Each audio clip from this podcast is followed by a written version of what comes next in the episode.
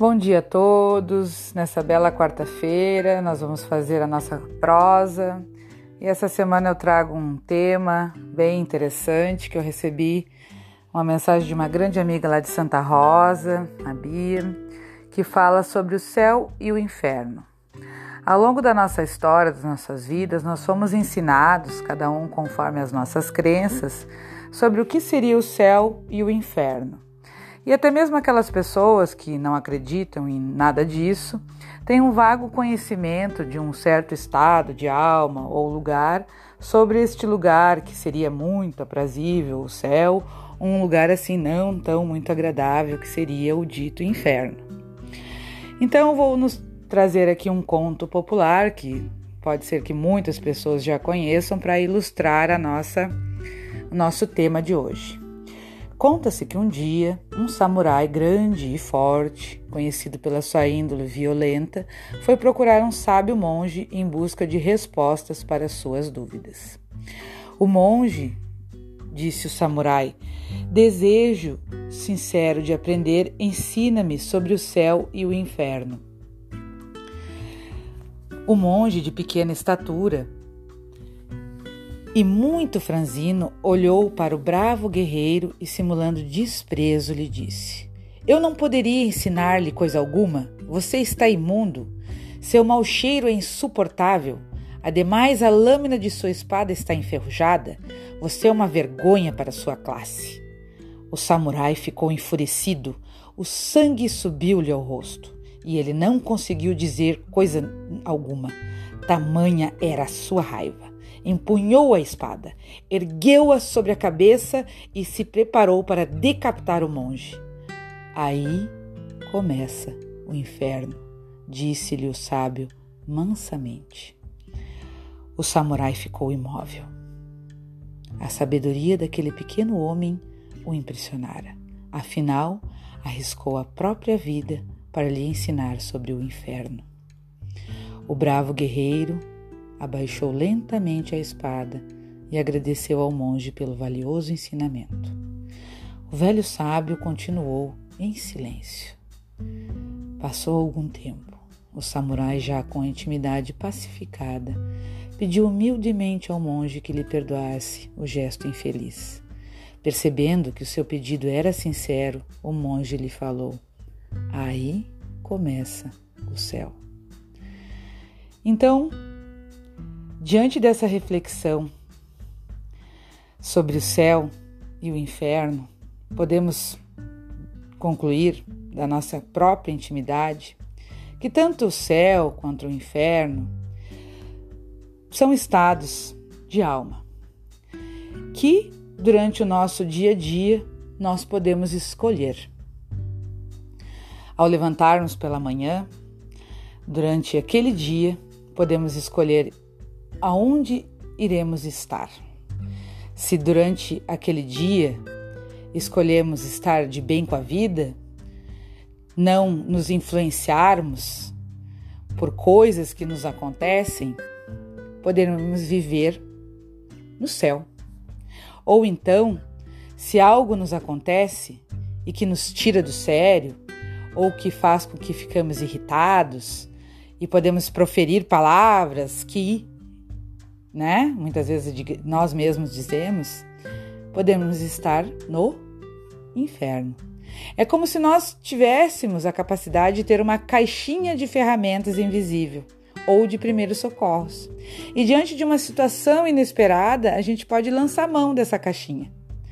E quando alguém nos ofende, a gente vai lá e pega uma ferramenta ou um um, um remédio ou algo de dentro daquela caixa de primeiros socorros para usar naquele momento. Então poderemos dizer assim que quando alguém nos ofende, nós podemos erguer o martelo da ira ou usar um bálsamo da tolerância. Ou se alguém nos traz uma calúnia, podemos usar o machado do revide ou o gaze da autoconfiança.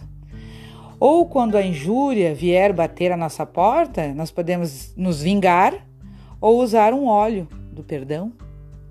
Diante de uma enfermidade inesperada, uma doença, a gente pode lançar mão de um ácido da revolta ou, isso, ou empunhar um escudo da autoconfiança. Ante a partida de um ente querido, pela morte que é inevitável a todos nós, nós podemos usar o punhal do desespero, ou quem sabe a chave da resignação. Enfim, surpreendidos pelas mais diversas situações, nós podemos abrir abismos de incompreensão ou estender pontes de diálogo com possibilidades de soluções mais felizes. Depende de quem? De nós mesmos. Ao longo da nossa trajetória, costumamos dizer: Mas não é culpa minha. O meu dia hoje foi ruim porque o meu colega não foi legal comigo, o meu filho me tirou do sério, o meu marido, a minha esposa.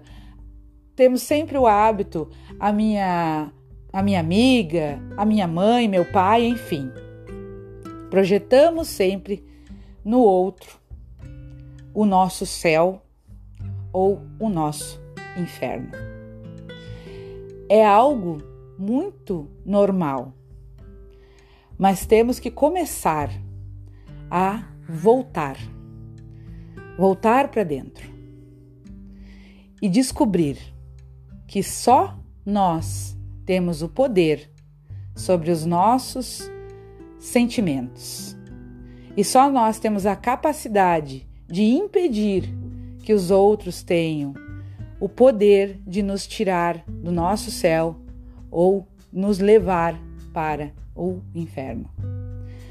Quando damos ao outro o poder de nos modificar o nosso dia, de nos levar para uma tristeza, de nos levar para raiva, de nos levar para um estado de ânimo desagradável, nós estamos dando ao outro o poder sobre nossas vidas. Estamos dando a chave das nossas vidas, dos nossos sentimentos, da nossa capacidade de discernimento sobre as nossas decisões a outra pessoa. E essa responsabilidade cabe a quem? a nós mesmos. É fácil? Não. Nunca foi. Mas é um exercício que nós temos que começar a fazer. A gente também tem que fazer uma reflexão, não é mesmo? O céu, muitas vezes, que nós almejamos, sempre foi nos dito que é algo inatingível, um lugar maravilhoso, um lugar impressionante, um lugar tão lindo, tão maravilhoso que é, muitas vezes a gente pensa que para atingirmos esse céu teríamos que fazer grandes coisas ou termos uma vida maravilhosa, ou mesmo nós nos cobramos. Ah, mas se a minha vida fosse assim, eu viveria no céu. Se eu tivesse esse relacionamento, eu viveria no céu.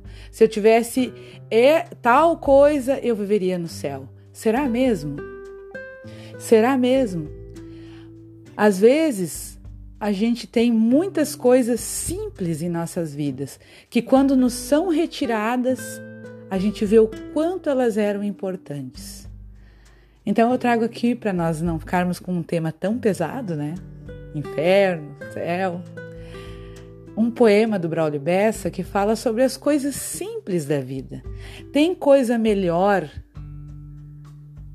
e mais alegre que as coisas simples da vida? São nas, nas coisas mais simples, muitas vezes, que a vive, que mora o quê? A felicidade. E a gente não percebe. E o céu não é a felicidade? Então é aqui que eu trago para nós esse poema tão belo que diz assim: Aquela música brega que toca o coração, aquela preocupação de mãe que nunca sossega um namoro que se esfrega e não desgruda de você, livros para a gente ler, chegadas e despedidas, as coisas simples da vida nos dão força para viver. Dormir ouvindo a canção da chuva que cai na telha, um beijinho na orelha, caminhar de pé no chão, passar manteiga no pão bem quentinho para derreter, um cafezinho para beber, a família reunida, as coisas simples da vida nos dão força para viver. Sentir aquele cheirinho da comida quase pronta, pagar uma velha conta, dançar no quarto sozinho, cantar feito um passarinho, ensinar e aprender, nadar, pedalar, correr por uma rua florida. As coisas simples da vida nos dão força para viver.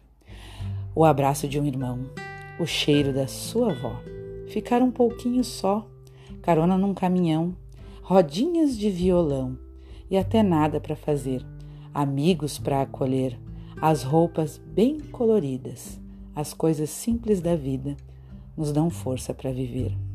Uma carta escrita à mão, achar dinheiro no bolso, cochilo depois do almoço, curtir, curtir um feriadão, ter bicho de estimação, ser grato e compreender que um dia vamos morrer e sentir na despedida que as coisas simples da vida nos dão forças para viver. Então é isso, meus amigos. Hoje eu trago para vocês essa reflexão, a pergunta: onde estamos vivendo hoje? Onde está o seu céu? Fez sentido para você? Até a próxima semana e que possamos dar um grande valor às coisas simples da vida. É isso aí. Um beijão e até a próxima.